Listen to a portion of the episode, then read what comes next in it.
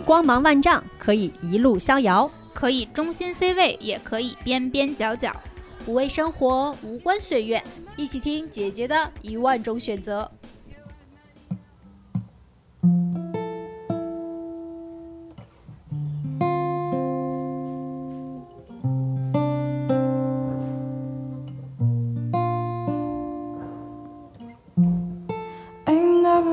this way. Can't get enough, so stay with me. It's not like we got. 大家好，欢迎收听新一期的《姐姐说》。耶，干杯，干杯！大家好，我是美丽。大家好，我是小树。大家好，我是依然没有改名陈好红的陈浩兰。对，这是你的介绍的 routine 了，是吗？是的，再再过一段时间，我就直接说我是好红了。对，我们今天又是一个全新的组合。一开始我还担心小叔和浩然没有见过，后来发现是在线下活动的时候见过。嗯，对，而且不仅两个人见过，刚才在我们录节目之前还上演了一场身体 PK 赛。浩然给大家说说刚才发生了什么？就是小树突然给我们展示起了他的新技能叶问蹲。大家知道叶问蹲是什么吗？就是一条一条腿抬起来，然后单腿下蹲，再站起来，手不能扶任何的地方。就是感觉，哦，这个动作原来这么简单吗？不应该呀！然后就激起了我们的一个斗志，我们就开始激情 PK 叶问蹲。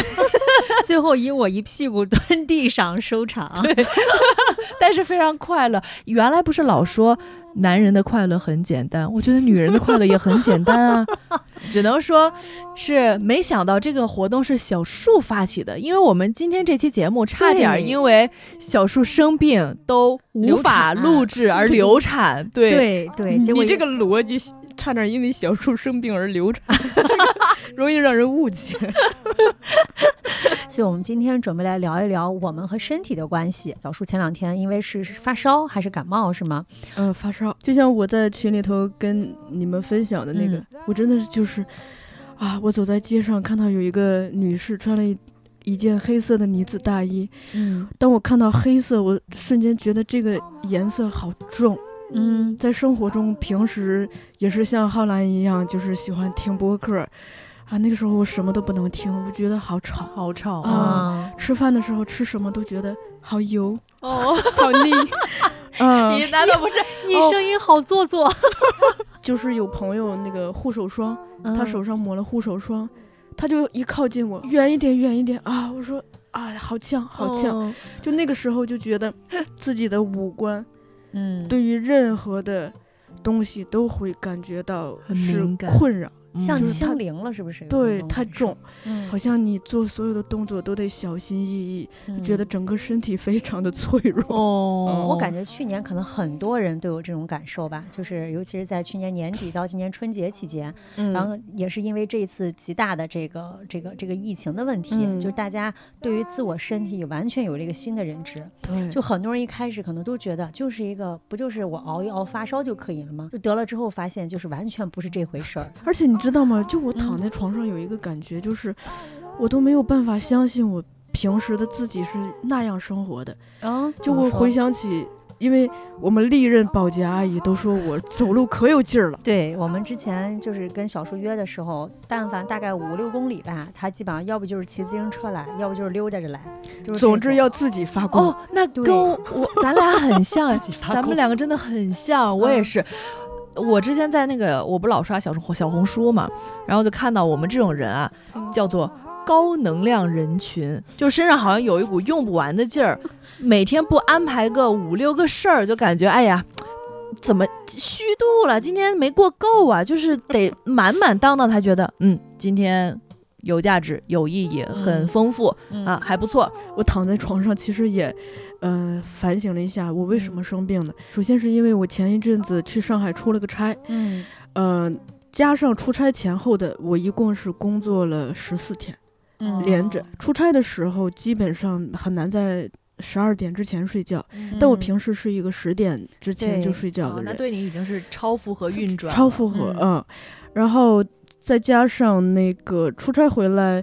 我就休息了一天，嗯，逛了个公园，接着我就参加了那个呃，北京有一个费纳奇动画周，我就非常珍惜。其实我这次是做的他们的是初审评委，所以放映的大部分组不是大部分所有的主竞赛的片子我都看过。嗯，我就是贪心，我还想在大荧幕上跟观众一起看。嗯，所以他们这个活动一共办了四天。我就四天满满当当的完整参加，嗯，但是人家一天是放平均四到五场，反正一场相当于一部完整电影的时间，两个小时，嗯，加上映后谈是两个两个小时，那这样子的话，一天五场，十个小时，你就可以理解为相当于咱们一天看了五五部电影，一天四场就相当于一天看了四部电影，看麻了。我到后来就看到什么程度，就是。灌不进去了，就是有人说是想吐，或者对你说的这种呃灌不进去，就是那种醉氧了。然后那个时候不是什么都不想干，就是我只想出来吹吹风啊，就是主机过热，就是 要散热，对，散散散一散，散一散，就是走一走。那第五天，嗯，晚上我就发烧了，哦，所以就我自我反省，就是前边这两个事儿。都太猛了啊！那等于说你前面一直绷着一根弦儿，嗯，然后撑完了之后，哎，一下这个弦儿就就崩了。我朋友看到我生病了，他说你就是太贪心了。嗯，哎，真的有时候是大家都知道，比如说喝酒，嗯，抽烟，但一碰到好事儿、正能量的事儿、有意义的事儿，大家就觉得。哇，我求知若渴，我我少一步就是可能少看一部电影，我少一次机会，那这些都是好的东西，我当然要吸取进来，就不会觉得多是一个会给自己造成负担或者怎么样的事儿，嗯，反而是觉得，嗯，我不看才是可惜，才不好。但其实对任何事情成瘾都不是一件好事儿，可能。嗯嗯，听说浩兰最近也成瘾了，我这不是最近了，就大家都知道我。基本是把那个播客当 BGM 一直在身边放嘛，然后我前一阵儿，呃，杀青回北京，包括过年期间，就是几乎。醒着的时间都是放着播客的，除了跟朋友聊天的时候。你的耳朵好累。我为什么会喜欢听播客？很大一个原因就是因为它可以解放我的双手和眼睛。嗯嗯，我可以把我的时间分成好几块儿来用。对我耳朵听着一个东西，然后我另外一边可能还在干着另外一件事，我就觉得这个特别读一本书。哎，也不是不行，我我真干过这事儿，就很高效。结果呢，就到后期的时候。我可能有一周心里都非非常烦躁，我开始以为是可能工作没落听，我可能有点焦虑啊或者什么样的情绪，结果到最后有一天，我爸跟我说话，我就感觉我的眼睛已经开始冒火了，我心里只有一个想法，就是好吵，我我我就觉得哎呀怎么会这样？为什么我心安静不下来？我已经燥的听不了我爸说话了吗？而且他没说什么，他可能就是跟我说：“哎呀，刚才我去买菜，然后菜价又涨了或者跌了。”我就觉得好吵，别说话。然后我就说：“不行不行，我就换一个事儿干。”然后我我就出门了，戴着耳机出门了。我还是很燥。然后走着走着，哎，耳机没电了。突然一瞬间，我就听到了一个久违的声音，就是自行车的声音叮铃，自行车那个叮铃叮铃那个声音。然后突然心也安静下来了，嗯，那一瞬间我才意识到耳机里一直有无数个人在说话，嗯，我当然就觉得吵，而且是可能一天有十个小时都这样的状态，我不疯才怪呢。你对播客这么痴迷吗？就是因为闲的，就是觉得自己。这段时间充实，对没工作，想做一点有意义的事情，想输入一些内容，被意义绑架了，对，被努力绑架了，所以还刻意选择了一些，比如说读书的，然后心理知识的，然后提升的一些内容，信息量的呗，对，信息密度很高，嗯，并且我还不愿意错过任何一个信息点，有时候我还哎。他刚才那段讲什么了？把它拨回去。就是你刚才在说的时候，我也在想一件事情，就是可能很多人对于。日常工作都会上瘾，嗯，我觉得这个工作并不一定是，比如朝九晚五的这种打工上的工作，因为有时候这种呃在正常办公室里面的工作，你其实要不就被安排的很满，要不就是在划水，其实就是撑时长。人很多，你像自由职业者或者是创业的人，他们其实是特别想把一天塞得满满的，嗯，就不管说是这种看起来有效果的这样的一个工作的量，或者是这种让你看起来很努力的一个状态，我其实也特别有同。同感，因为我最近也陷入到这种刚才跟你说的，就是叫被努力绑架的这个这个状态，大概有三天左右了吧，嗯，然后我再回想起来，可能是之前一段时间也是就是。春节以后不是回来，大家的工作积极性都非常的高涨，都非常进取。对，非常进取。加上三年之后，整个大环境也终于松弛下来了，每个人都会觉得哇，机会来了，然后终于可以，你想，首先人能自由的去到别的城市去了，工作上其实也都是很自由的一个状态了，然后所有整个外在的环境都呈现一个非常。积极对活跃的一个状态，生机勃勃。对，然后前段时间我和六月还一个是我们姐姐说参加了西马的活动，然后也出差见了很多很多客户啊什么的，就整个那段时间非常的忙碌。而且三八还连更了那么多，对，三八哇，三八真的那个时候你其实是比较享受这个感觉，你会觉得很充实。我觉得后来想保持这个感觉，对对对，充实有误解。对，就我觉得可能演员也是，就比如说不停的在建组或者不停的有工作，其实是让自己很心安的。很多人其实是在在这种呃呃所谓这种自由的状态下去寻找一种稳定感和确定性的，他会觉得东西做的越多，我的安全感越强，我的稳定性越强。当你停滞的时候，你就开始想给自己找点事儿干了。浩然是听播客，对吧？我呢是开始运动。虽然我之前去年的节目，我之前跟大家分享过，因为我一直跳刘畊宏，但是那个去年生病以后到现在就没有再跳过，因为一直心脏就不太好。嗯，然后就觉得不行，我得努力，我得给自己找点事儿干。早晨一起来开始跳帕梅拉。哦。后来有一次我的前同事来北京出差，然后那天晚上我要跟他们一起去吃饭，也是一个比较商务的一个场合，所以要喝酒。然后那个局结束之后，我就感觉人特别累，嗯，就是那个累的状态是。你不想说话，你也不想笑，你不想有任何的动作，对，就是你不想你的，你你甚至都不想面部有任何的表情，嗯，甚至不想睡觉，都费力，就是你就站在街上，你什么也不想动，吹吹风，对，一个是吹吹风，再一个就是你脑子是清空的，你什么也不想想。第二天来月经了，已经疼到我无法起床，无法回信息，无法打电话，然后直到最近我慢慢身体开始恢复了，但是工作上依然还在停滞状态。就又进入到一种卷自己、卷自己，嗯，又觉得我要去干点啥，但是明明前段时间我的身体已经给我信号了，已经罢工成那样了。对，包括我这次从青岛回北京之前，我有个朋友跟我说，就是咱们之前节目里面的能量师，我当时在那个节目里面也讲过，跟他聊了五个多小时，最后他送过我的一句话就是：我发现你已经不会休息了。嗯，对，就是很多人已经不会休息了。其实可能不是那么想努力，只是觉得这个是好的。我们不是说真的。那么喜欢好，只是我们实在是太讨厌不好和不能接受自己躺平这件事儿。对，因为在那个时候会非常攻击自己。对，就是你的大脑是分成两部分的嘛，一部分是你的身体在说理性脑，姐，你该躺下了。姐，你在干嘛呢？你都累成这样，你干嘛还跳帕梅拉？少 跳两天死不了。然后另外一个大脑非常讲究逻辑严谨的这这面告诉你说。跳起来。对你不能休息，你休息就是在放纵自己，你完全一点都不努力，你怎么会这样？你要你看别人都已经怎么样了，你怎么一点都不努力不向上？我们的理性脑真的很蠢哎，是呀，就是因为我们的这些三观一定是建立在。就是一个社会的引导上面的，因为所有人都说这是好，我要健身，我要瘦，我要运动，这是好，所以我们的理性脑就被洗脑了，说，哎，你必须这样，他们都是说这样对，这样对，你就得这样，这样，这样。那不是显得他很没有判断力吗？对，理性的是很容易，他很容易被影响的，但是身体是最诚实。是是的，对，就是你已经把身体的感受这个信号给关上了，嗯，就是导致我觉得我们包括在录这个节目之前，回想起我们三个人的经历，就是有一种你好像一直都没有好好在听你身体，听见他的声音，或者是像我们刚才说的，就和他失联了。我现在脑子里有一个画面，就是。我们面前有一台监视器，里面是我们身体的正常反应。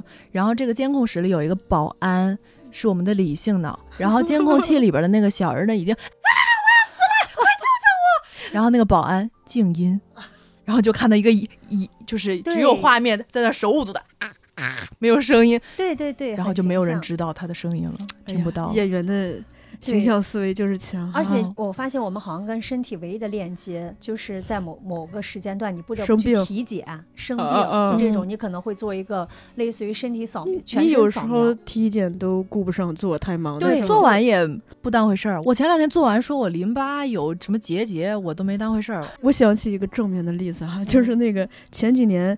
呃，我经常跟一个朋友去天津看戏。嗯，有一次我们看了一个十，那个戏是十二个小时。呃，当时我们大清早坐高铁去了天津，然后一去我都冲进剧场去看去了嘛。嗯，结果我这个朋友说：“你先进去看，我在外面开个房，我睡一会儿。”我心想，我们大老远的去看那个什么，就当时我对人家是嗤之以鼻的，但是人家就说。我要是睡不好了，我在剧场也是睡着。嗯，那我与其坐在那个椅子上那么难受睡着，我还不如开一个房在床上睡着。嗯，我睡好了，我就看下半场就 OK。哦，好棒！他而且他好松弛，也不会被别人影响，不会在意别人眼光啥的。对，就感觉我我觉得我们现在对于很多和身体的这种失联感，其实也是源于我们好像一直都没有好好对待它吧。是。那你们？生病的时候会高兴吗？我觉得这是这这这这是我的一个第一反应。嗯嗯，我能理解你的意思，是吧？对，很很奇怪。可以休息了哈。对，小时候就觉得生病应该，呃，要打针吧，好好害怕，就不呃不想生病又难受。但现在生病完的第一反应是，哦，虽然我身体很难受，我只能躺着，但是终于我有了一个不做那些。各种事情的借口，你们不要再来找我了。对，信息我不回，而且我可以理所当然的躺平。现在没有任何负罪感的躺平，是的，就好像给你的努力开了张假条，就是我今天终于可以不用努力了。对，包括我这会儿想吃什么，谁也别拦着我。那个时候反而觉得。哦，生病的时候可能是那个保安生病了，就是身体终于喊出来了。我一般就生病啊，我就会自我反省，我觉得以后可得悠悠着点儿什么的，因为我身体其实还是挺敏感的，稍微一压力大，嗯，就是要不就是中耳炎，啊，要不然就嗯嗓子冒烟儿，病倒，要不就是牙龈疼，嗯，哎，其实小叔刚才说了一个你那个同事的例子，跟你小时候的那个经历很像，哎。因为就刚刚我们分享了小小树其实有一个困扰他多年的问题，但是你那个同事就非常自洽的解决了这个。对，嗯。嗯，这这个例子，我想我们在我在讲他的时候，大家也可以想想自己有没有这种类似的情况吧。嗯，我从睡眠说起，就是我其实从小到大一直有一个就未解之谜，真的是，嗯，因为我从初一开始我就在课堂上睡觉，我什么课都睡。上课睡觉，我什么课都睡，嗯，除了音乐课不睡，其他什么课都，因为因为音乐课要唱，体育呃体育课不是不睡，其他课什么课都睡，就不是因为我喜不喜欢这门课，就是我特别想听讲，但是我就是会小鸡啄米，嗯，后来就是先是引起。呃，任任课老师的注意，后来引起班主任的注意，再后来上升到校长，校长还在意。妈呀！呃，所有的人都想为我找解决方案，嗯，但是也没有都想研究研究这是什么什么情况。关键后来就是我睡觉，我周围所有的同学都帮我，他们就掐我、扭我、打我，呃，或者老师让我站起来，但是依然我还会睡着。你你中间会醒吗？啊，就醒会醒，这些有作用吗？他一直在半梦半醒中。那这不会影响你的成绩吗？就是当然，这是另一个未解之谜，就是我的成绩一直还 OK，不然的话我也呃 走不到。我如果是你们老师，班上有同学要睡觉，但他成绩很好睡，你是不是在梦里学习啊？就是那个哆啦 A 梦不是有一个反转的仪器，就是梦里才是真的，现现实生活其实是假的。但的确是梦里头也挺卷，也在学习，好可怕。因为我研究生学的是电影。我们基本上一个礼拜要看差不多，嗯，就是嗯，至少两部电影吧。嗯，有时候会更多。但是我所有的电影我都是睡着看的啊，就是我只是看个开头和结尾，我中间都是睡着的。上班之后我依然是，呃，这样一个状态，直到所以所以我也莫名其妙的拿了，就是在不知道公司有全勤奖的时候。意外的拿了全勤奖，嗯，为什么呀？因为我起得早，哦，我是每天会很早起来就学习，几点起床？从初中就开始这样，呃，对，初中就是冬天那么冷，我就能六点起来背英语。嘿，然后早上六点起来背英语，英语课上睡大觉。啊，就是这样。哦，是这样，得不偿失。嗯，都是这样。然后直到工作了多年之后，慢慢的，我想可能是，嗯，随着年龄的增长和在工作上的那种小小的那种自信心的积累，嗯，然后我突然意识到。嗯，我不应该就是说，嗯，自律到要求自己几点醒，而是说，我可不可以试着让自己睡到自然醒？嗯，然后我才发现，我我其实很需要睡眠，我一天需要十个小时，因为我是一般是从。晚上十点睡到第二天八点，而且最好第二天中午再有一个午休。哦，哎，那那真的就是每个人出场设置不一样，有的人就是睡五个小时就够够的，一天都精力旺盛，但有的人就是需要睡十个小时才可以。这就是可怕的。所在，因为我从初一就开始住校，其实还是蛮懂事儿的，嗯，就是会非常的自律，就觉得啊，父母那个供养我上学，我应该好好学习。最可怕的是一直引以为傲啊，是的，是的，一直引以为傲。那长大了以后就发现得不偿失嘛，傻孩子，啊，睡眠不足还影响了身高嘛。关键我觉得刚才浩兰说的很对，就是你在早起的时候背英语，结果在英语课上睡大觉，就相当于你是把这个时间给完全对得不偿，而且有点本末倒置了。对呀，嗯，关键是很很可怕的是，其实就是这个思维它会作用在你生活中的方方面面。嗯，你可能处理很多事情都是这样。嗯，你比如说，就是我刚才讲的在费纳奇看动画那个例子，嗯，你明明大脑已经饱了，看不下去了，你还要看，然后你就在那个。剧场里头睡觉，嗯，哎，所以其实就有点像你早晨是你你想要去早起，是，然后其实你不是一个这样的，你不是这样的人，对，嗯，对，就逼自己嘛。这会不会也是咱们仨的一个共性？因为我有时候出现一些把自己逼到崩溃的情况，复盘的时候，我在想象，如果中间我难受的时候，我及时的。跟朋友或者任何人沟通了，我跟他说：“哎呀，我最近一段时间不太状态不太对劲，我天天都是这样这样这样的，为啥我会这样呢？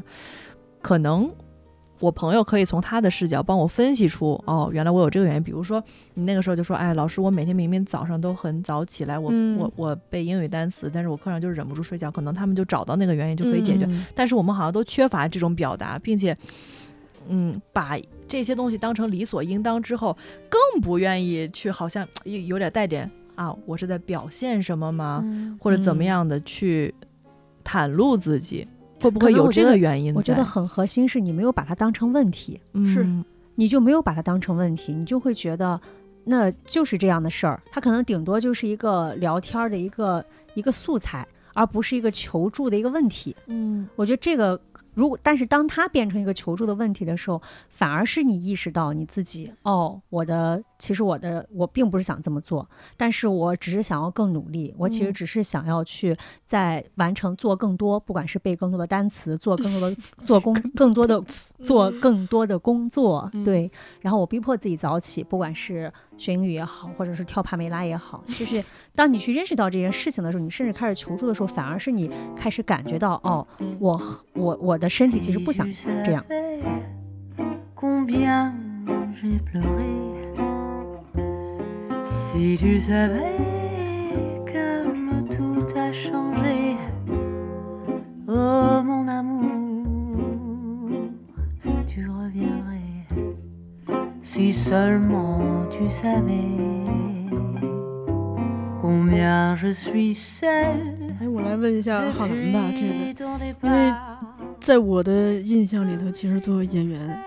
对对身体是更敏感的。嗯，我现在反思啊，我跟自己身体的关系，我是必须要向他道歉的。就是我，我现在。经常对身体，比如说，哎，我能少熬夜就少熬夜，嗯，我能健康饮食就健康饮食，是一种还债。我之前有一年的时间只来了一次大姨妈，而且是吃激素吃来的，就去医院开药，人家说啊，那你这个只能吃激素。一年来了一次，是的，你原因就是减肥、节食。那会儿年纪小，一是不懂减肥的一些理论呀、底层逻辑，怎么去健康饮食，没这概念，就是想。急功近利的赶紧瘦，达到人家的要求，嗯嗯，然后就造呗，哎，觉得能怎么样呢？不就不吃饭吗？扛扛就过来了，完全没有意识到，也没有听说过说什么，哎呀，闭经啊这种结果。当然那会儿我就算听到了闭经，我也不会怕的，我就来吧，嗨，不就是你怎么造的？我还挺好奇的。就我我这个不能说所有演员都是这样，因为有有很多演员是身材管理和健康两方面都抓得很好的，平衡的很好。我这个就是极端案例，供大家参考吧，引以为为戒。我当博君一笑，哎，对，博博君一笑，这就我我这就是一个笑话，大家千万不要学习，听个乐啊。嗯，我当时是嗯在同一部戏里，我的第一部戏，嗯，就就咋说，那个时候其实也是有一点儿。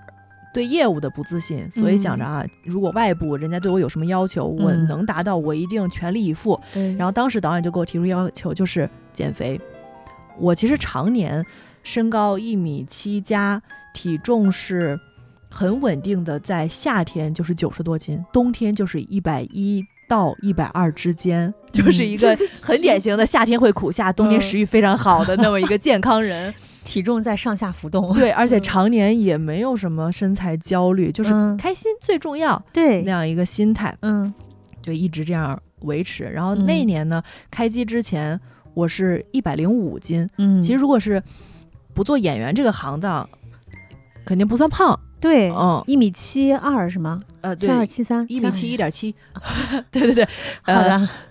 但是当时导演都说了要减肥，我就说好好好减，我一定减。呃，我当然不是为了营造一个那种就是病态的瘦啊，但是确实女演员上镜的话，你瘦一些是会显得五官立体和精致的，镜头会把人拉宽嘛。然后我那个又是比较重的一个角色，所以导演有这个要求，就是挺正常的。进组之后呢，嗯，你说减肥，其实大家都不太懂嘛。导演他是要求我跟男主都减肥，就把我们的饭全部都换成了水煮菜，无油无盐的，就是零 零碳水。嗯，就说好减肥。吃水煮菜，后来从最开始好吃到最后啊，吃这个还不如什么都不吃。然后我就又哎又听到了一个吃了多久啊？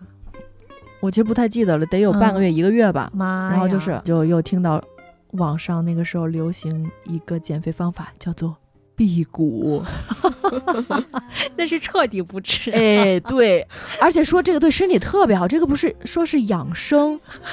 说你辟谷之后啊，整个人会神清气爽，工作效率变得越来越高。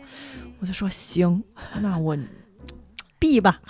对啊，我说我宁呃我我我宁可辟谷，我也不想再吃这些就是水煮菜，就是难以下咽的水煮菜了。嗯。然后后面的一个星期，我就真的是只喝水。嗯。然后每天工作强度也挺大的。嗯。到了第七天，好，我辟谷结束了吗？辟谷结束，圆满成功的那天晚上。啊，这里要补充一下，就是前面吃水煮菜的时候，我们还是会偶尔忍不住偷吃一些零食的，要不然可能也早就猝死了。对对对，所以那段时间就就是那样一个状态，当然也瘦了。但是辟谷那那一周，我是真的只喝了水，可能只喝水，什么都不只喝水。那饿的时候是什么感觉？自我爽吗？啊，就是爽。饿的会为什么会爽啊？就觉得头不晕吗？对啊，不是，就是觉得这个状态，哦，我感觉到我的胃很空，嗯，就是很轻，然后你反上来的一个感觉，我真的感觉其实可能就是胃酸，但是现在感觉哦，我以前没有过这种感受，这个可能在打通一些什么东西吧，就是这种感觉，而且因为身边的人就会觉得，哇，你真的什么都不吃啊，哇，你好厉害啊。就觉得嗯，我真棒，我每天都在变得更好，我 爱我的身体，对，就是那种自我 PUA 自己，而且因为呃拍摄很紧密，每天还有什么跳水戏、落水戏啊，又要又要就就各种，其实也没太有功夫想这个事儿，嗯，直到哎第七天结束了，晚上我真的记得很清楚，那天是凌晨三点。彻底结束，都不是晚上九点还是第七天，那真是第八天了。凌晨三点回到房间，好累。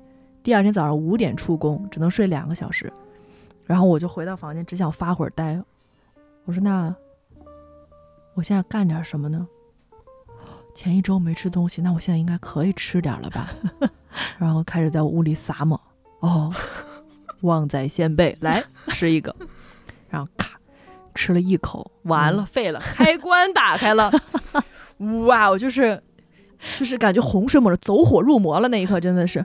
换了一个人格，前面就是 好，我清心寡欲，什么都不吃，我很好。到下一刻说，有什么吃的都给我拿过来，我现在什么都可以吞下，我来吧，来吧，来吧，来吧。然后就开始把屋里所有能放进嘴里的东西全部塞下去了。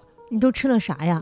我不记得，就是什么辣条啊，都是这种零食是吗？全都是零食，就是正餐。你想他屋里凌晨三点，大家家里应该也会有的一些饼干啊、零食啊什么的。哦，还有麦丽素，对我记得有麦丽素。然后吃完了之后，你说正常，也应该是说，比如说我吃个咸的，再吃个甜的。但我那会儿真的是一个鲜贝，再来个鲜贝，再来个鲜贝，再来鲜贝，鲜贝，鲜贝，哦，没了，这一袋都没了。哦，来，好六派，一个派，两个派，三个派，四个派，五个派，啊，又没了。来，再来，就是就是变成这样了。啊，就不知道自己在干什么，嗯，也不觉得开心，也不觉得好吃，就是我还要，只有一个想法，我还要，嗯。直到真的撒不出任何东西，还有我真的想吐了，我太难受了，这会儿也反胃酸了。然后我就我说哦，我好难受啊，我刚才干了些什么？那个时候就会有有一点清醒意识，就说哦，我吃了好多，我得上个秤吧，我不是在减肥吗？我在干什么？清醒 了，就清醒了。你这一吃完就上 秤，对对。我说赶紧看看我我我重了多少？嗯。然后一称，比早上重了六斤，六斤我吃了六食，你吃了六斤，而且如果算上白天的消耗的话，我应该吃进去的还不止六斤。我白天什么都没吃啊，那早上称的体重到晚上应该已经轻了一点，然后我又吃，吃到了比早上重六斤，我在干什么？开始催吐，拿筷子捅嗓子眼儿啊！哦，难受死了，就最 开始都不给他形容的，有点恶心。吐完还吐不出来，就贼难受，因为你一催吐的时候会流眼泪，哎呦，而且会烧嗓子，嗯嗯，特别难受。后来就在马桶上面哭，嗯嗯，就不知道自己在干啥。我是谁？我在哪？我在干什么？我过会儿，我再过半个小时，我还要出工，我还睡不睡觉？我睡觉，导演让我减肥，我吃了六斤东西，我在干什么？我就崩溃了。自那以后，我跟食物的关系就彻底瓦解了。嗯嗯开机的时候不是一百零五斤吗？然后辟谷辟到，哎，其实第七天我应该先称一下体重再吃的，好亏啊！那个时候应该是九十来斤吧，我猜啊。你看比早上重了六，因为早上就是九十多斤。最后哎，后来回来了，不止回来哦。谈到了快一百二十斤杀青的时候，我跟男主全都胖了，因为他他比我窜的还厉害，他比我崩的还早。然后后来我想，哎，你都崩了，那我们演一对儿，我也崩吧。哎，我我，而且我比你崩的少，应该没差吧？然后反正后来，那男主、女主、男二、女二四个人全都胖了。导演没崩吗？我觉得这个电视坏了，比例调一下比例。哎呀，真是很惊人。反正杀青以后，老板也说我，各种人也说我，我就觉得哎，确实这个状态不对，就开始减肥，找了一个健身教练。以前不是不会嘛，就只会说少吃不吃节食。嗯，那找个健身教练应该很专业吧？嗯。嗯，当时跟教练商量了一下，他就给我制定了一个也是比较严格，其实还是不健康的计划，就是嗯。一个月，嗯几乎一周有五天以上，嗯。都是要训练的，每天都是高强度有氧间歇，嗯。然后力量还有跑步机，吃的非常少，没有碳水，嗯有最多也就是玉米，嗯玉米红薯，但是量也非常少，嗯。一天摄入个。八百卡多的时候一千卡，远低于基础代谢的一个量。一个月确实是瘦了，瘦了十五斤哦，那很不不少啊。对，然后就没有大姨妈了，就是一波未平，一波又起。你焦虑吗？嗯，开始懵了一秒。就没遇到过这种状况，说哎，怎么还会这样？没有人告诉我过会这样啊！因为教练也是男的嘛，他他他没有没有这个意识。嗯，而且就是嗯那几年的时候还不像小红书，现在大家都会说啊不能节食，大家千万不能怎么样。那个时候可能还比较流行说减肥药啊，对，然后瘦身茶呀，大家都会想呃，比如说一个月速瘦，嗯，那个时候的风气是那样的。你想我一个月费劲巴叉的瘦了十五斤，中间崩溃过不知道几次，那个健身教练都快成我的心理医生了，就是因为中间有一次我蹲腿的时候蹲着蹲着，然后我就开始哭，然后边哭我教我教练我教练吓着了，他就说。哎，你怎么了？你你你你先别做了，来，你说说你怎么了？我说不行，我没做完，我要继续做完。我就做做完了，他就不敢让我练了，不知道我咋了，又失恋了还是啥？我说我也不知道我咋了。嗯，哎呀，你想，我那么痛苦的一个阶段，瘦了十五斤，我过来了。你这个时候去看医生，医生说啊。你正常吃饭就好了，怎么可能啊？你在开玩笑吗？我正常吃饭不就会胖回去吗？那会儿说我 比起可能以后生不了孩子的这种恐惧，我更接受不了让我胖回去这件事儿。你看当年，嗯，对，嗯，先看眼前的，我都瘦下来的，哎，我可以接更多的工作了，有更多的机会了，那我就当一个拼命三娘。嗯，我就干活儿，大不了我就不生孩子嘛。当然这个想法很危险啊，大家千万不要学习。我我已经前面大家记得啊，我这是一个笑话。嗯嗯，后来就反复的暴食，又快速减肥，然后又反弹，又急速减肥，就把自己变成了一个气球体质。天哪！嗯，但是当时也是，确就是跟大家一样，把这种能力。当成优势和引以为豪的点，嗯嗯嗯，比如说建组啊，人家就说，哎，那个呃，你你平时是不是有身材管理啊，什么什么的？我说，哦，对对对，那个我觉得减肥其实就是挺挺简单的，我就是一个气球体质，您让我瘦多少斤我都可以，我都会说放这种狠话出去。那现在想想还还挺幼稚的。其实制片人跟导演们不会对你提出，比如说，哎，你必须月瘦多少斤那种。听起来你就知道哦，不健康、不科学的。他们只会说瘦点就好了啊，方法不重要，我我只要结果，我要你看起来瘦，你瘦多少斤不重要，看起来瘦就行。哪怕你体重上升了，你看起来瘦就行。嗯嗯，那你瘦下来之后，你的身体进入到这样一个就是速瘦速胖的这个状态，你在工作里面不会影响你的工作吗？就拍戏的时候或者什么之类的，比如说有感觉到体力不支，或者说很困，或者是什么样，包括情绪，对情绪什么的，体力上的还真是一点都没有，身体上是没有的。那会儿就是打鸡血了，而且你你就是小嘛，年纪小，燥呗。我本来又是一个比较高能量的人，每天就精力旺盛，嗯。但是情绪上，我觉得肯定是有的，因为嗯，其实来姨妈就是。靠荷尔蒙啊，各种东西来调节嘛。你的内分泌失调了，你的情绪就是会紊乱。嗯嗯，那个时候可能，但是对做演员有时候又是个好处，就是你可以非常快的调动你的情绪啊。比如那会儿我演了一个，别人说个什么我都委屈，就会哭，就是你剪掉我三根头发，我都能哭出来那么一个人。嗯，当时的荷尔蒙太适合我演这个角色了。嗯。就是让我想到，好像刚才那个浩兰说，就是有时候就是那根弦儿绷在那儿，那个好像就是有一个杆儿撑着你的身体要去完成这件事情。但当这个事儿一结束的时候，你其实整个人就是瘫掉了，就会你的身体早就不行了，应该就是对对，就只是所谓的意志力。然后我们又觉得需要宣扬这种意志力。但是如果中间有，比如说一个人能。及时的过来打断我这个行为，我我可能现在会非常感谢他。嗯嗯嗯，而且你那个也不长久嘛。是的，嗯嗯，所以现在我有一个观点，就是说做任何事情，不管是说身体啊减肥这件事，还是任何跟习惯有关的、需要日常维持的，都应该选择一个能够可持续发展的方式 能够呃日常化、生活化的方式。嗯，说到其实关于身体的这种。呃，所谓你和他重新建立连接这件事情，第一步就是我们开始看见他了，这个其实还挺重要的。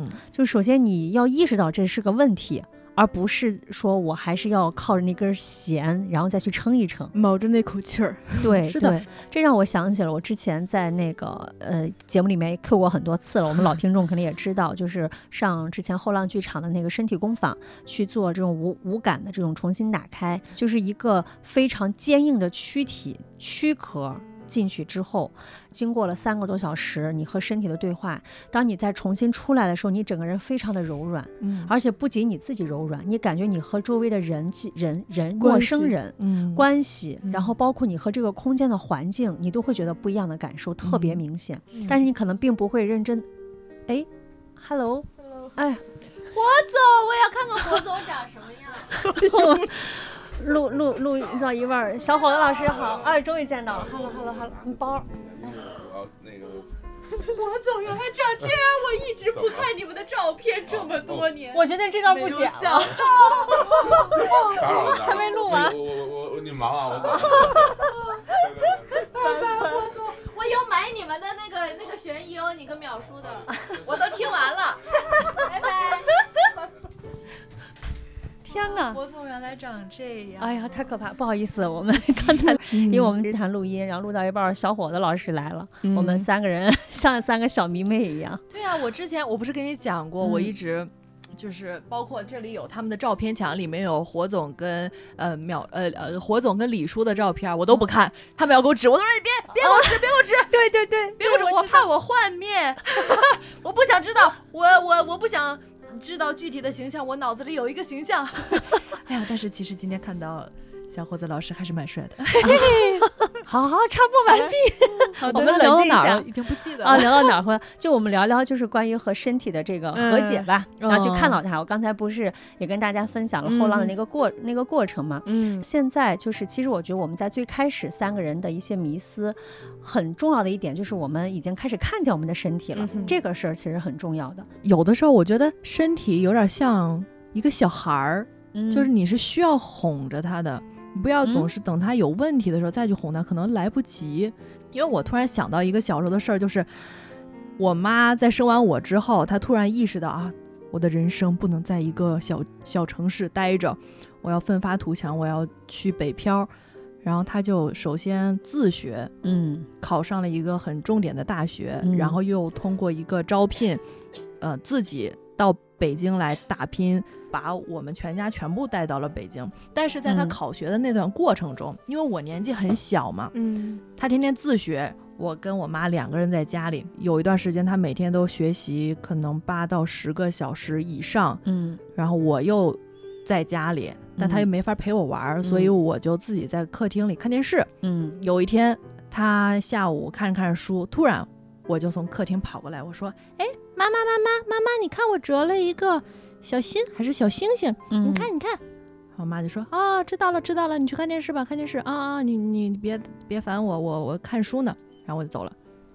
过了半个小时，哎，我又拿了另外一个吃的，说，哎，妈妈妈妈妈妈，你看你看这个这个，你吃不吃？你要不要吃？好好吃啊。然后我妈说啊，行行行，嗯，知道知道了，行行，我妈妈不吃啊，你你去，你看电视，你想看哪个台，我给你调一个。然后又给我轰走了。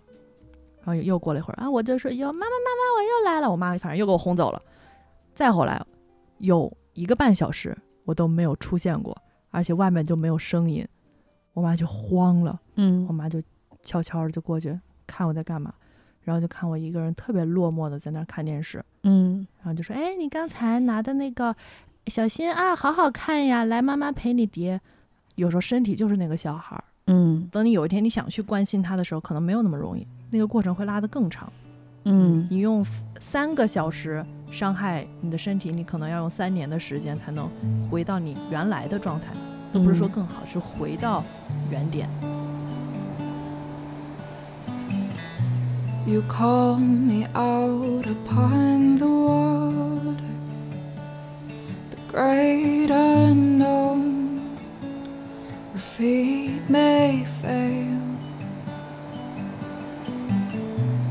There I find you in the mystery an ocean's deep. My faith will stand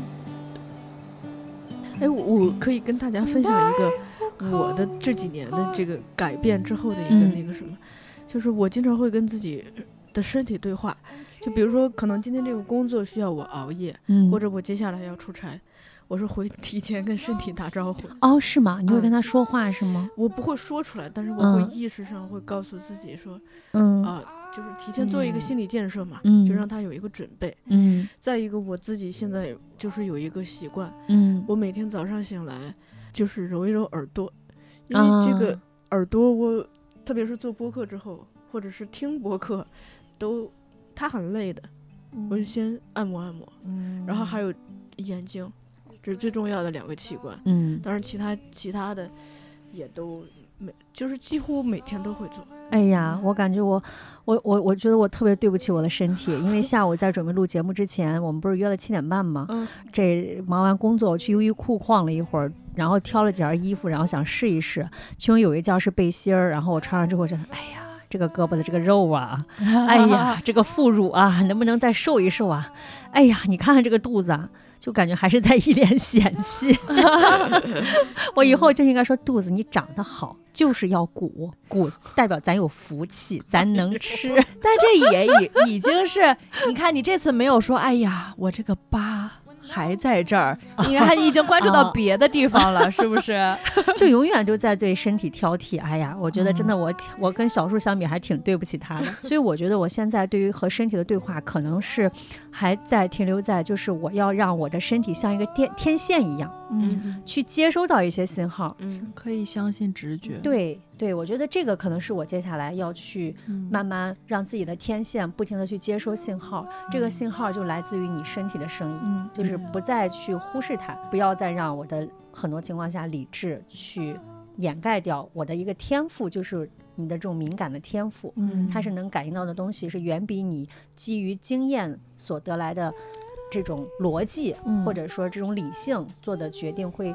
更有，我觉得是更有用吧，嗯，更准确。有一些时候，对对，而且就是先听到它，然后第二步是要相信它。而且我听过一个说法，就是，呃，那个直觉其实是我们身体这台机器综合用运算的结果，嗯嗯，而就是理智只是。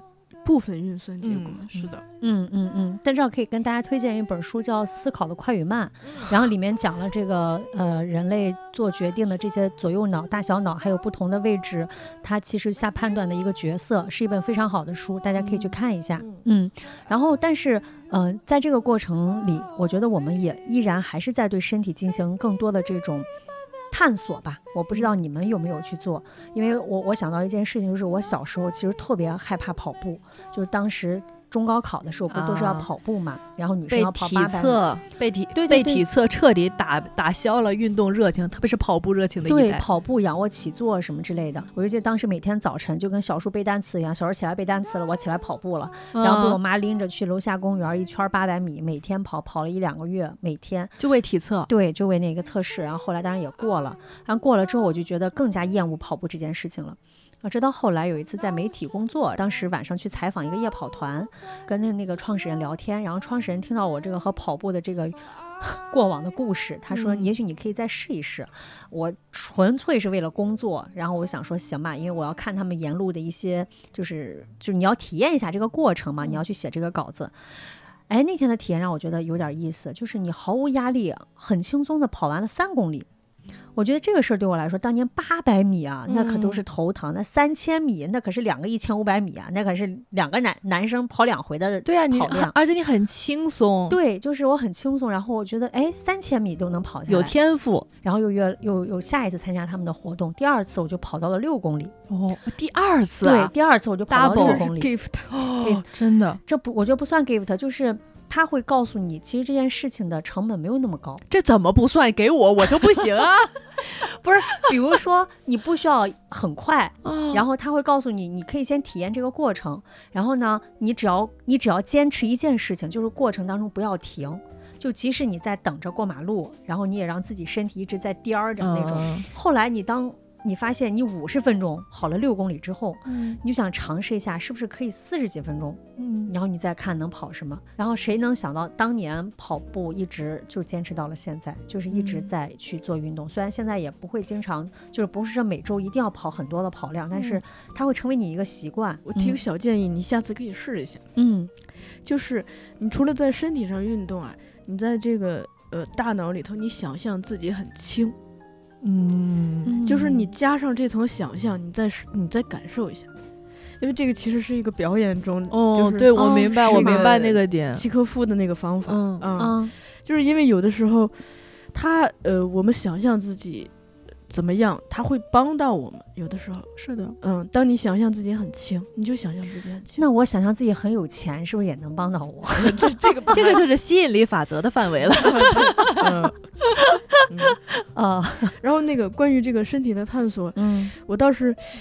呃，提一个就是说我最近让我特别有感触的事儿吧。嗯我寒假就就是没事儿，我就无意中就偶然看了很多李健的资料，就那啊个歌手李嗯健，嗯我就发现一个事儿，就是说，呃，你看他现在不是就是健身很猛嘛，嗯、大家也都在谈他那个，但其实我那个我翻了一下历史资料，发现他大嗯概是在他四十岁的时候开始才开始。始的，啊、哦，他说他以前就是，呃，经常喜欢读书啊、看电影啊，嗯，就是很重视大脑的这个锻炼。嗯嗯然后后来发现自己上楼还会喘，哦 就开始重视这个身体的锻炼。嗯，然后现在就觉得这种身体上的运动和这种大脑的锻炼是需要二者有一个平衡。平衡，嗯，不能太偏向其中一个。嗯所以你看，呃，的确，他好像也是四十岁之后，真的有的时候，你你甚至感觉像换了一个人一样，是吧？就嗯就焕发新生，嗯整个整个精气神儿，整个嗯身体的状态都不一样。我觉得他会进入到一个新又一个新的一个阶段，就是除了我，我觉得在拓展边界本身是让我们的身体就回到环境当中去，嗯嗯，就是是呃，我们最早一开始小的时候，可能就是我们还没有跟他建立联系的时候，让自己的身体可能尽情的去和环境去发生很多的碰撞，嗯然后进而撞出我们认为的很多边界感，嗯不管是你的能力、你的工、你的生活状态、你的工作、你的性格，各种各样的。然后当我们形成了一个圈子以后，我们其实就在这个圈子里面去做很多事情了。嗯但是也许在这个过程当中，我们比如说又和身体发生很多的联系，但是其实，在更也许到了一个程度，或者至少对于我们来讲，现阶段是需要再把身体扔到一个环境里面去。嗯然后再让身体去进行新一轮的碰撞，就是带着我们过去的那个那个感受去做一些探索，然后再看看，也许你你还能做点什么。嗯但是我觉得这个过程当中有一点很重要，就是不要强迫自己。我今天真的，我觉得我们三个人都是要有一句话共勉，就是我们不要被努力绑架。是是是，年初的时候，我看过，我忘记是哪一个大 V 说了一句话，就类似于我们可以有一个长远的规划，但是其实你没有必要有很短期的，或者是很多每天的这种按部就班的一些事情，因为也许你当天的一个状态。就不适合你去干这样的事情，嗯。但是你可以有一个，比如说一个长期的一个规划，或者是一段一个阶段性的东西，嗯。然后怎么样去把它安排合理的完成，而不是每天醉心于我一定要今天完成所有的 to do list，即使我比如说我身体不舒服，嗯或者是我有一些今天感受特别想出门儿，我今天特别想去公园儿，嗯。就这种感觉。直觉，对我就有一次做了一次很别扭的尝试，就是我特别想让自己在星期一去一次公园儿，嗯。彻底在星期一玩一次，因为多年上班，你总觉得星期一是一个很工作的状态。但是说实话，那次尝试之后，我会发现我根本玩不尽兴，嗯。就是因为我知道我星期一是要工作的，就你的那个状态你已经调整到工作了，然后把它要去挪到你要去玩的时候，其实你你既玩不好，然后你又知道，嗯就像小树来工作之前跟我说要把手机调成飞行模式，因为你他看我来了，手机都扔那儿。对，因哦为他最近有很多的工作，就是让他很烦，但他现在的状态已经调整到录音了，那他就让让工作这件事情，事 情对，就先就先休息吧。嗯对，就是学会休息，但同嗯时也要找到适合自己的锻炼方式。我刚才嗯提到那个，就是说我们多去尝试一些不同的运动方式。嗯其实它可能一个是从长远的来说，它让我们的身体更健康嘛，嗯啊，另一个是。其实健康之后，我们做很多事情会更有效率，同时。可能身体本身也更敏感，因为有的时候人对对对。人不健康啊，他那个身体也会迟钝，呃麻木，嗯嗯。是麻木，当然也有迟钝的部分，嗯。迟钝对迟钝甚至生锈的部分，嗯，而且我觉得大家可以真的去感受一下你自己，比如说你觉得今天很累，状态不不好的时候，你去照照镜子，然后等你自己状态好的时候，你再去照照镜子，你是能明显感觉出来是很不一样的。你你一旦那个忙紧张起来，就是你像我那那口气一旦提起来，嗯，它就裹挟中，裹挟进一种高速的节奏里头，整整个人每天过得昏天暗地的，嗯。嗯嗯，包括我们的听众，我知道大家有很多是那种朝九晚五的上班族，就是可能没有办法像很多自由职业者或者其他一样拥有相对自由的时间，要去在你的这种。轱辘里面要去滚，要去卷，那即使是这样一个状态，我觉得要给自己设定一个可以休息的一个一个时间吧，或者说你要去关注这件事情。比如说，有的人可能休息就是要靠跳操、靠运动，嗯，然后有的人休息就是要在路上吹吹风，嗯，就找到你自己能够和自己身体对话的方式，嗯，然后和他聊一聊。我觉得先从调试这种小的，比如说今天一上午可能。比如说星期一的上午，一般都特别忙，对吧？一上午会特别忙，能不能在这个空隙里头，就哪怕就给自己找一分钟，就是，嗯。啊，我我深呼吸，我下楼做个深呼吸，我就是或者是我我我让自己静一静，就大家不要打扰我。break，我我坐进厕所里，是吧？也行。我我先让自己喘口气儿，其实就是喘口气儿。嗯，这小到就说这种小的时间段，大到比如说这一周可能都特别忙，那我能不能就说花出一天或半天的时间，嗯，让自己比如说晚上本来有一个酒局，咱就拒了它吧。嗯嗯，回家多睡会儿。啊，或者是就发发呆，泡泡脚。对对对，刚才小树说到一点也很重要，就是你不要，就比如说今天晚上。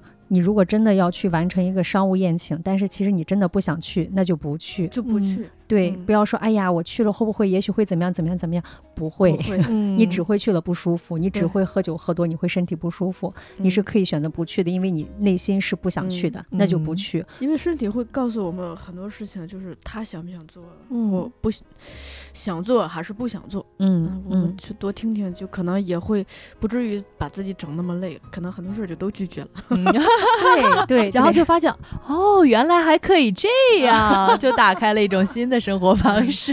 对对，行，我们今天三个人跟大家唠嗑唠了这么多，然后我们也都今天一个很相对松弛的一个状态吧。对，松弛到我感觉小树都要快又要快睡了啊。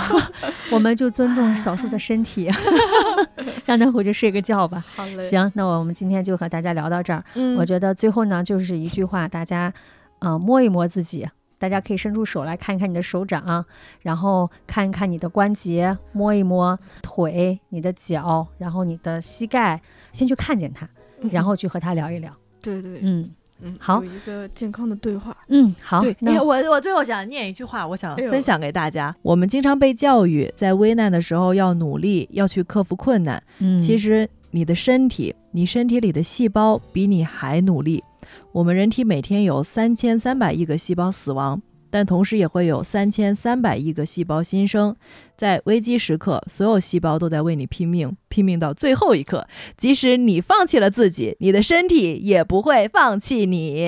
所以大家也要好好的关爱你的身体，小孩。你这个其实提醒我们，就是说，我觉得身体是比我们自己更有智慧的。嗯嗯。嗯，它也他也更有生命力。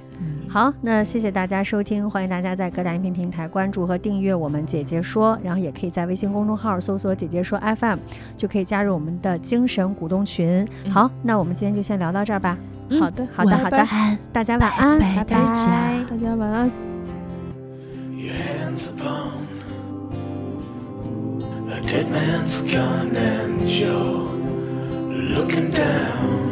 The sights. Your heart is worn, and the seams are torn, and they've given you a reason to fight. And you're not gonna take what they've got to give, and you're not gonna let them live because they've taken an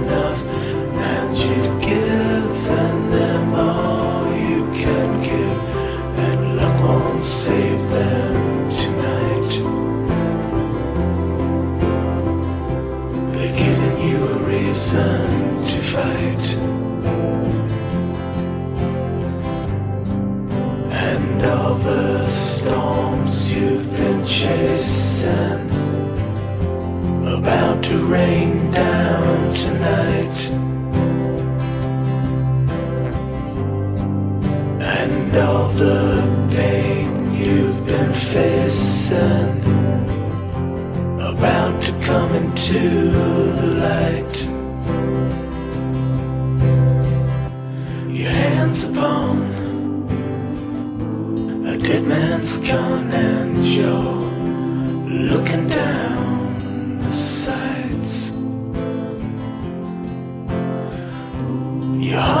flown and the seams are and they've given you a reason to fight.